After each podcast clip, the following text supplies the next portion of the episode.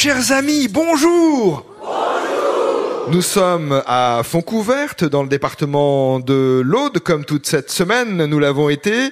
Village viticole, mais quelle appellation pour ce vignoble? L'appellation, c'est l'AOC Corbière. Oui, parce qu'on est au nord du massif des Corbières, dans ce village languedocien de Fontcouverte, entre Narbonne et Carcassonne. On est à peu près à 30 km des deux villes. L'autoroute A61, qui va dans le sens est-ouest, traverse d'ailleurs la commune, enfin tout près.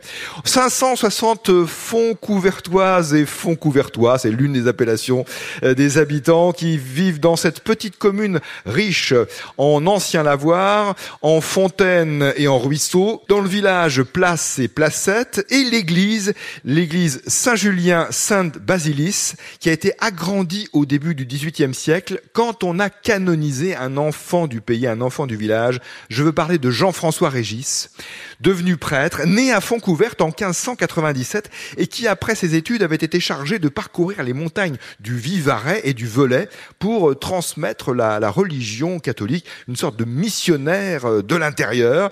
Nous sommes ici dans ce village près des Corbières, pas très loin de la région du Minervois. Euh, la limite est très proche, c'est le fleuve l'Aude qui, qui sépare d'ailleurs ces deux régions, Corbières et Minervois. Nous nous sommes donc dans les Corbières, dans cette commune, dernier jour dans cette localité audoise, vous l'avez compris, et un duo de choc pour jouer, pour terminer, pour conclure magnifiquement cette semaine. Emmanuel Teboul et Pierre-Yves Mercier.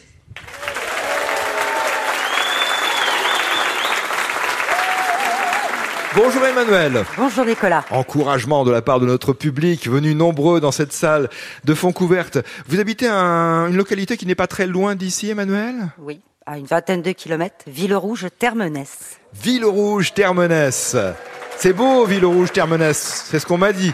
Et d'ailleurs, vous êtes bien placé pour nous en parler. Euh, oui, je suis responsable patrimonial, euh, donc je m'occupe du château à Villerouge-Termenès. Château Qatar? Alors, je vais vous décevoir. Les châteaux Qatar, ça n'existe pas. Ah, Château du pays Qatar. Ah, d'accord. Propriété des archevêques de Narbonne jusqu'à la Révolution française. L'appellation château Qatar est, pour vous impropre, hein, c'est ça? Tout à fait. Alors, ce château, parlez-nous-en de ce château. Bah, c'est un des seuls, c'est le seul château dans l'eau de du pays Qatar qui est en cœur de village et qui n'est pas sur un promontoire rocheux. Donjon, euh, un chemin de ronde, des salles et l'histoire des archevêques et du dernier parfait Qatar connu qui s'appelle Guillaume Bélibast et qui meurt à Villerouge-Termenès en 1321. Ah, c'est comme si on était en pleine visite grâce à vous, Emmanuel. Ça nous donne envie d'aller visiter ce château du pays Qatar de Villerouge-Termenès.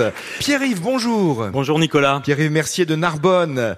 Quels sont vos loisirs, vos activités personnelles, Pierre-Yves je, je, fais pas mal de bénévolat, en fait. Euh, je, je suis impliqué dans l'association des Petits Frères des Pauvres à Narbonne et nous allons visiter des personnes âgées isolées pour justement rompre cet isolement qu'elles vivent au quotidien. Donc euh, on les entoure, on leur propose des visites, euh, des balades, euh, des activités, par exemple autour de d'ateliers cuisine ou autres autres activités de ce type. Et de temps en temps, vous faites des petits voyages dans la région Alors, on fait des effectivement, on peut aller jusqu'à jusqu'à la plage à côté de Narbonne ou jusqu'à Villerouge-Termenès. Éventuellement, on va on va étudier la question absolument. Et sinon, on a prévu effectivement un séjour de vacances en septembre à la Grande Motte avec quelques-uns de, de, des personnes que nous accompagnons pour effectivement les sortir de leur quotidien euh, qui n'est pas simple. Oui, bien sûr. Pierre-Yves Mercier, aux côtés d'Emmanuel Teboul pour répondre aux questions sur France Inter. Première question du jour, une question bleue bien sûr, qui nous vient de Maude Ivieux à Toulon dans le Var. Il faut trouver le nom d'une gare parisienne. Alors vous allez trouver. Hein. Euh, c'est une gare euh, qui a une majestueuse façade ornée de 23 statues représentant les principales villes desservies par euh, les trains qui partent de cette gare. Une gare parisienne du 10e arrondissement. Première gare d'Europe en nombre de, visiteurs, hein, en flux comme on dit, 200 80 millions de visiteurs chaque année. Quelle est la gare en question selon vous? On pense à la gare du Nord. C'est la gare du Nord. Bonne réponse. Puisque de la gare du Nord partent des trains de grande ligne et également des trains de banlieue, gare très fréquentée et bel édifice. Autre question bleue de la part de Daniel Armand à Saint-Vrain dans l'Essonne. Dans quelle ville française se trouve la Maison Carrée? Ça va vous plaire, c'est du patrimoine.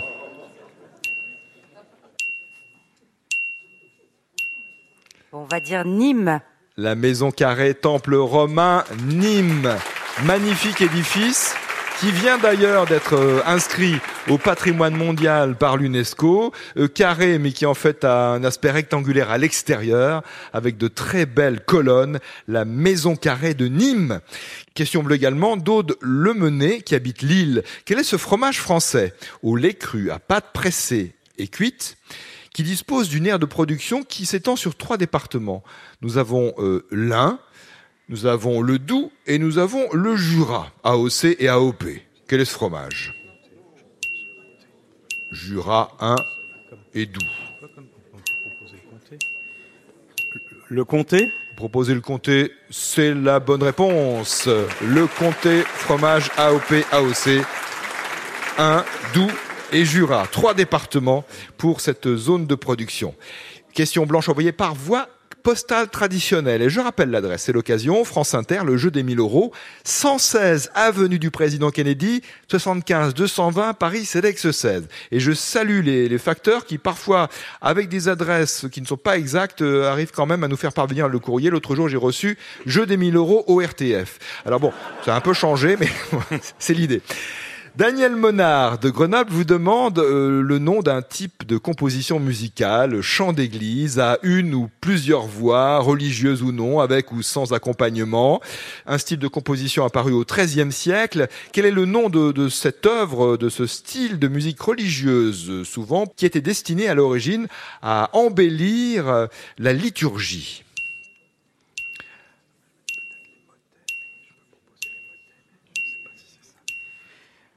Peut-être les motets La bonne réponse, c'est le motet, exactement, le motet. Marc-Antoine Charpentier, Bach également, compositeur de motets. Guy Le Serre habite les Clés sous bois dans les Yvelines. Voici sa question blanche. Le 10 mai 1981, vous savez, c'est l'élection de François Mitterrand à la présidence de la République française. Mais quel événement notable euh, s'est déroulé le lendemain, le 11 mai 1981, dans le monde de la musique? Rien à voir, mais il se trouve que bon, euh, ça s'est passé euh, à deux jours, euh, deux jours successifs. Donc, 10 mai 81, élection de François Mitterrand. Et 11 mai, un autre événement, mais pas en France, mais, dans, le, dans le domaine de la musique. Oui. Je pense à la mort de Bob Marley. C'est la mort de Bob Marley, Emmanuel, c'est ça? Oui, oui, oui. Décès de Bob Marley à Miami, en Floride, à l'âge de 36 ans. Question rouge de Monique euh, Guinaud d'Orléans. D'après le calendrier euh, républicain ou révolutionnaire, comment s'appelait le mois situé entre approximativement le 21 mai et le 19 juin? Dans ce calendrier républicain Proposez des noms de mois du calendrier républicain. L'Oréal Floréal, Oui. c'est ce que vous avez dit. Ce n'est pas ça, Euh, qui est bien un, mois- un mois du printemps. Euh, Prairial prairial, exactement. C'est prairial, à peu près entre le 21 mai et le 19 juin. Alors, les mois du printemps, dans le calendrier républicain, c'est germinal, floréal, comme vous l'avez dit, et ensuite prairial. Emmanuel Teboul, Pierre Mercier, six questions, six bonnes réponses. Donc, sans transition, comme on dit à la radio et à la télévision, vous pouvez tenter le...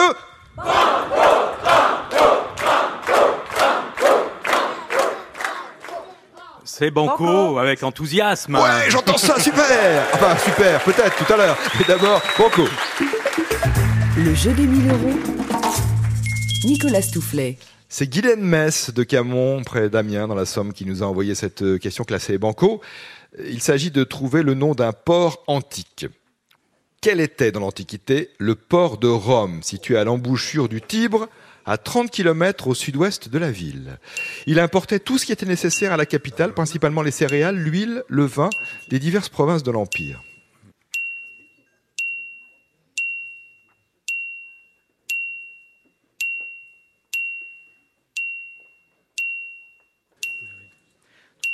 Quel était ce port antique de Rome Non, je pense que tu as raison, ça doit être ça. J'ai pas du tout d'idée. Vous n'avez pas d'idée, Emmanuel? Mais on s'est- camarade on s'est, qui- oui, on s'est mis d'accord. Je pense que nous pensons que c'est hostie ou hostia. Hostie, Ostia. Bonne réponse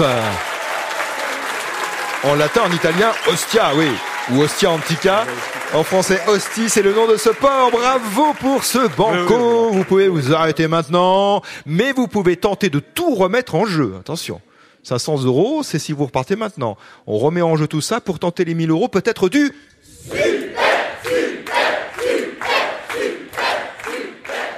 Emmanuel Teboul, Pierre-Yves Mercier. On va aller au super. Super. Super banco avec toujours autant d'enthousiasme. C'est d'accord. Une minute également pour répondre à cette question super banco maintenant de Stéphanie Pouget de Colomiers en Haute-Garonne.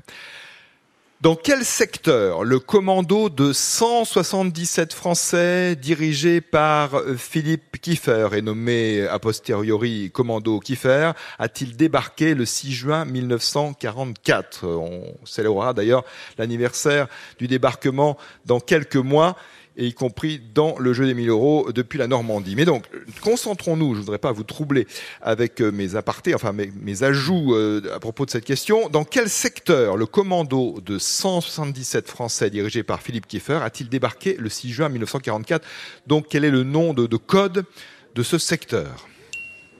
C'est-à-dire, vous vous voulez le nom de la plage, en fait, euh, non? C'est ça, beach, voilà, mais le, Oui, le oui, nom de la beach, quoi, si on veut, oui, le nom de la plage. Omaha Bay. Oui, voilà, Utah Beach. Euh, euh, Utah Beach, Plage du débarquement euh, franco-britannique. Franco-britannique. Alors, si c'est franco-britannique, euh, c'est peut-être Sword, mais c'est. C'est peut-être pas Omaha. Omaha. Ah non, je pas les Américains, les Omaha.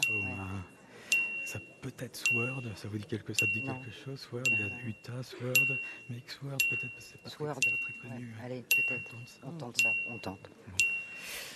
Je rappelle Oui. la question. Dans quel secteur le commando euh, de Français dirigé par Philippe Kiefer a-t-il débarqué le 6 juin 1944 Donc le nom de cette euh, plage, de ce secteur du débarquement franco-britannique. Alors, Donc, oui. nom en, en anglais, hein, puisque évidemment Mm. vous le savez, c'était des, des mots, euh, des noms anglais. on, on va tenter une réponse. Mhm, mhm. Sword. Sword Beach.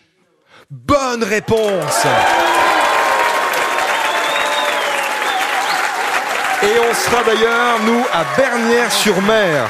Bernières-sur-Mer, au mois de mai pour le jeu des 1000 euros. On en reparlera. Bonne réponse à ce super banco Emmanuel Teboul. Et Pierre-Yves Mercier, vous avez gagné les 1000 euros, ainsi que le quiz des 1000 euros. C'est la boîte de jeu en vente en librairie. Très bonne fin de semaine. À demain, à la télévision sur France 3, à 17h25 pour le jeu des 1000 euros, version télévisée par conséquent, et à la radio. À lundi sur France Inter, si le cœur vous en dit.